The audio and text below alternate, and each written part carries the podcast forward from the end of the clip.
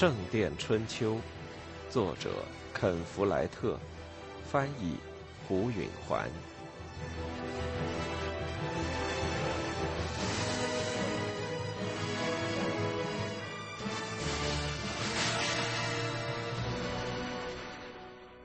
杰克的呼吸变轻了，有规律了，他的身体松弛了，最后完全瘫软了，他睡着了。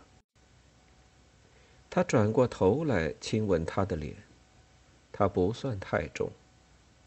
他愿意，他就待在那儿，睡在他的身上，永远永远。这想法使他记起今天是他结婚的日子。亲爱的上帝呀，他想，我做了什么？他开始哭泣起来。过了一会儿，杰克醒了，他以难以忍受的温存吻着他面颊上的泪水。他说：“哦，杰克，我想嫁给你。我们正是要结婚。”他说，声音是深深的满足。他误解了他，事情就更糟了。可我们不能，他说着，泪水流得更快。可是，在这样之后，我知道，在这样之后，你应该嫁给我。我们不能，他说，我失去了我的全部钱财，你也一无所有。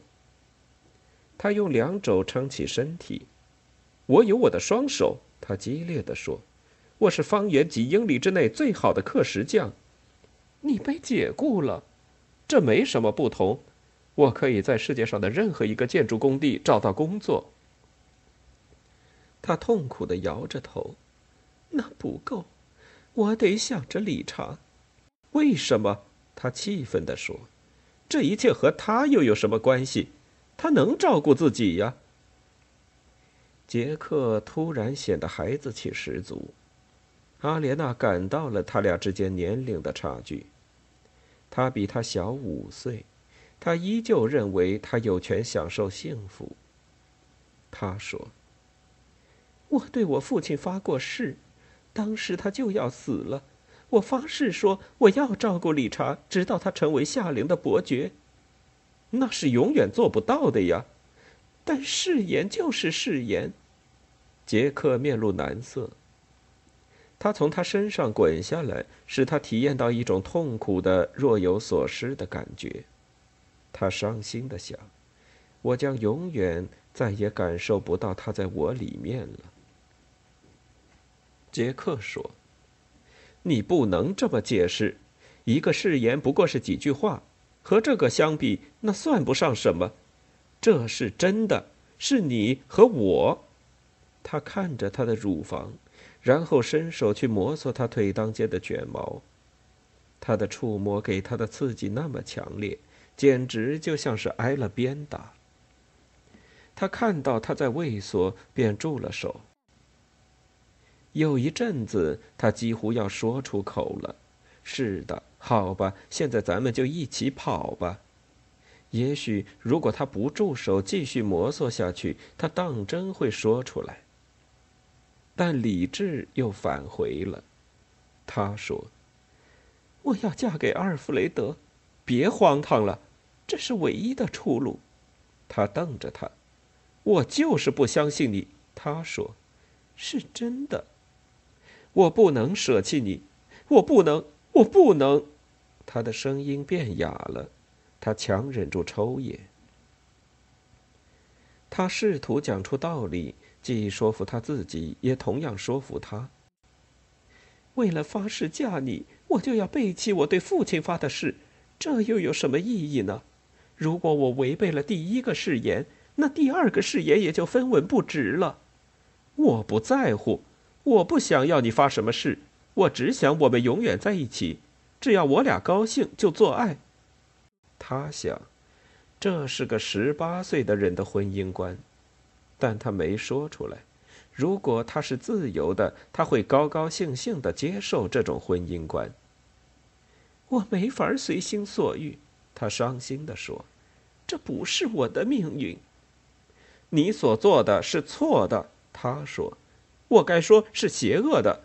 放弃这样的幸福，就像把珠宝扔进大海，比任何罪孽都要深重。他没料到会突然想起，他母亲一定会同意的。他不清楚他为什么会这么想，他不去想这个念头。如果我活着，却总想着我背弃了我对父亲的诺言，我绝不会幸福，哪怕和你在一起。你对你父亲和你弟弟的关心胜过对我的关心，他说，听起来头一次有点发火了。不是的，那又是什么呢？他一味要争辩下去，但他严肃的考虑了这个问题。我想，这意味着比起我对你的爱，我父亲的誓言对我来说更重要，是吗？他难以置信的说。真的是这样的吗？是，真的是这样。他心情沉重的说：“他听着自己说的话，如同是丧钟。那就没什么好说的了。只是我很抱歉。”杰克站起身，背过身去，拎起了衬衣。他看着他修长的身体，他腿上有很多金红色的全毛。他很快穿起衬衣和紧身衣，再套上长袜和靴子，这一切都做得太快了。你会非常非常不幸福，他说。他想跟他闹别扭，但很不成功，因为他能从他的声音里听出同情来。是的，我会的，他说。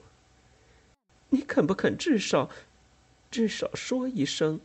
你因为我的决定而尊重我，不？他毫不犹豫地说：“我不肯。我因为你的决定而看不起你。”他赤裸着身体坐在那儿看着他，他开始痛哭起来。我还是照样要走的，他说，他的声音在最后一个字音上变哑了。是的，走吧，他抽泣着说。他朝门口走去。杰克，他在门口转过身来，他说：“祝我好运吧，杰克。”他抬起门栓。好，他顿住，说不下去了。他低头看着地面，然后又抬起眼睛看着他。这一次，他的声音低得像耳语。“祝你好运。”他说。然后，他就出去了。原来属于汤姆的房子，现在是艾伦的了，但也是阿尔弗雷德的家，因此这天上午里面挤满了忙婚宴的人。安排这一切的是阿尔弗雷德十三岁的妹妹玛莎，杰克的母亲闷闷不乐的在一旁看着。阿尔弗雷德手里拿着一条浴巾。正要到河里去洗澡，妇女一月洗一次澡，男人在复活节和米迦勒节各洗一次。但按照传统，结婚的那天上午是要洗澡的。杰克走进屋里时，大家都静了下来。阿尔弗雷德说：“你想干嘛？”“我想让你取消婚礼。”杰克说。“呸！”阿尔弗雷德回答。杰克明白，他一开头就弄糟了。他本该避免开门见山的。他要提的建议也符合阿尔弗雷德的利益，只要能说服他看清这一点。阿尔弗雷德，他并不爱你。他尽量说的轻柔些。你什么都不明白，小家伙。我明白，杰克坚持着。他并不爱你。他嫁你是为了理查的缘故。理查是从这桩婚姻中唯一感到幸福的人。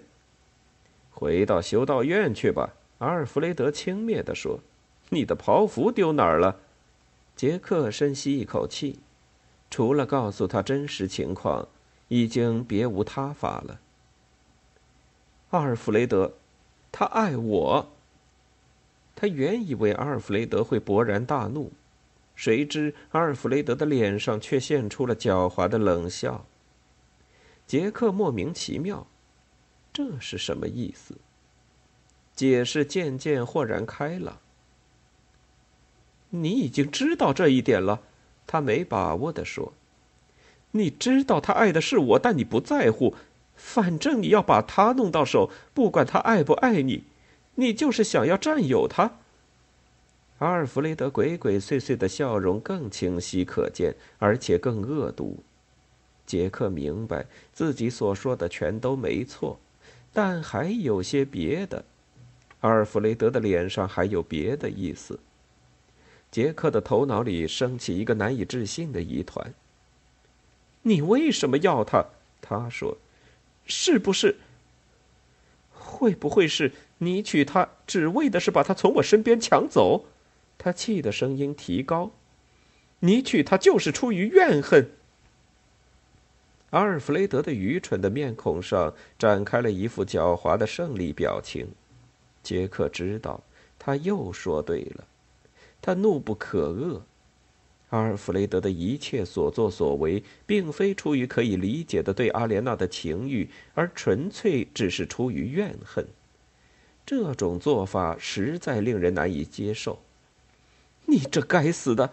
你最好待他公道点儿！他吼叫着。阿尔弗雷德放声大笑了。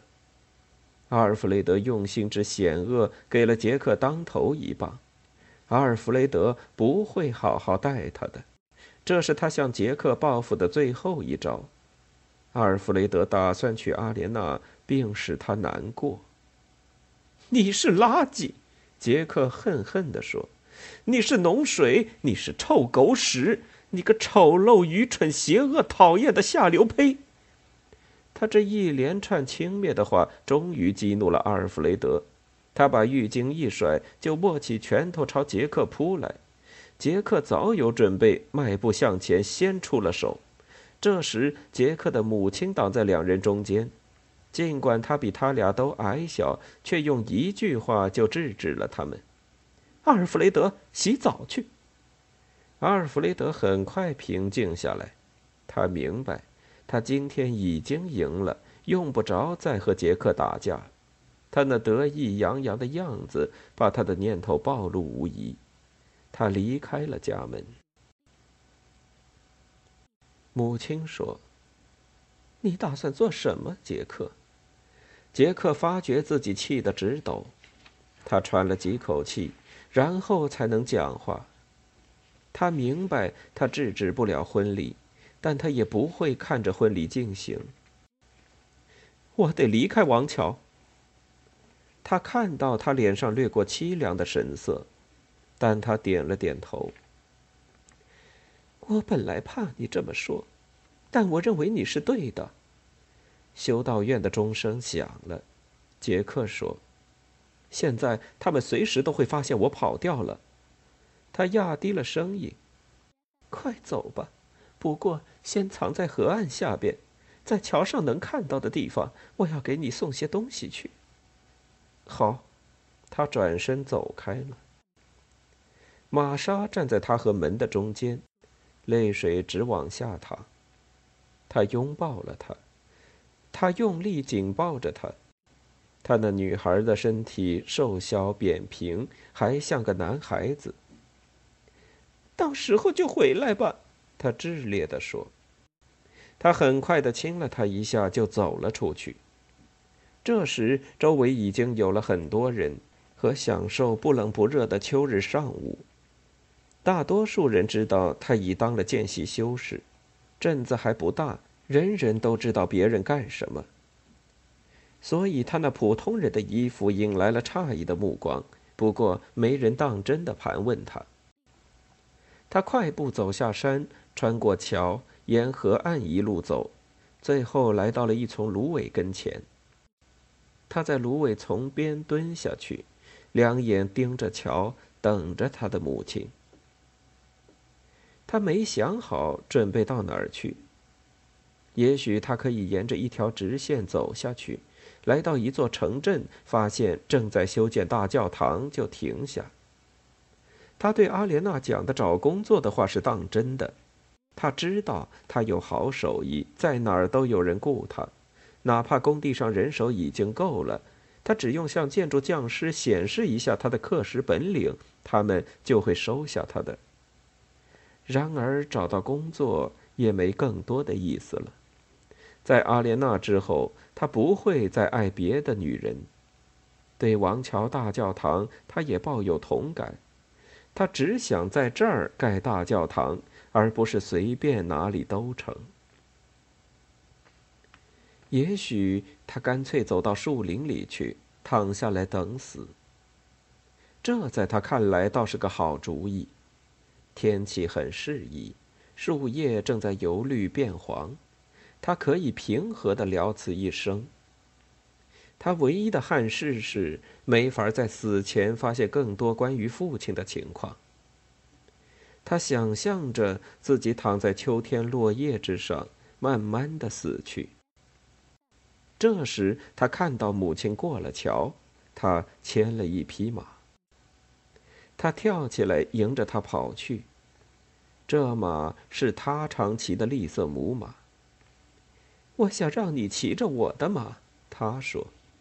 他拉住他的手，攥了一下，算是感激。他眼中涌出泪水。我从来没有很好的照顾你，他说。起初我在树林里把你带大，让你长野了。后来跟着汤姆，我差点把你饿死。再后来，我又让你和阿尔弗雷德住在了一起。你把我照顾得很好，母亲。他说：“今天早晨我和阿莲娜做爱了，现在我可以幸福的死去了。”你这傻孩子，他说：“你就像我，如果你不能得到你所爱的人，你就什么人也不想得到了。你就是这样的吗？”他点了点头。你父亲死后，我独自一人生活，而不愿再找第二好了。在见到汤姆之前，我从没想要过另一个男人。期间过了十一年呢，但你有一天会爱上别人的，我敢说。他摇了摇头，看来不大可能。我知道。他紧张的回过头去看着镇上。你最好赶紧走。他走到马跟前，上面挎着两个鼓鼓的鞍袋。袋子里是什么？一些吃的和钱，还有满满一个酒囊，在这儿。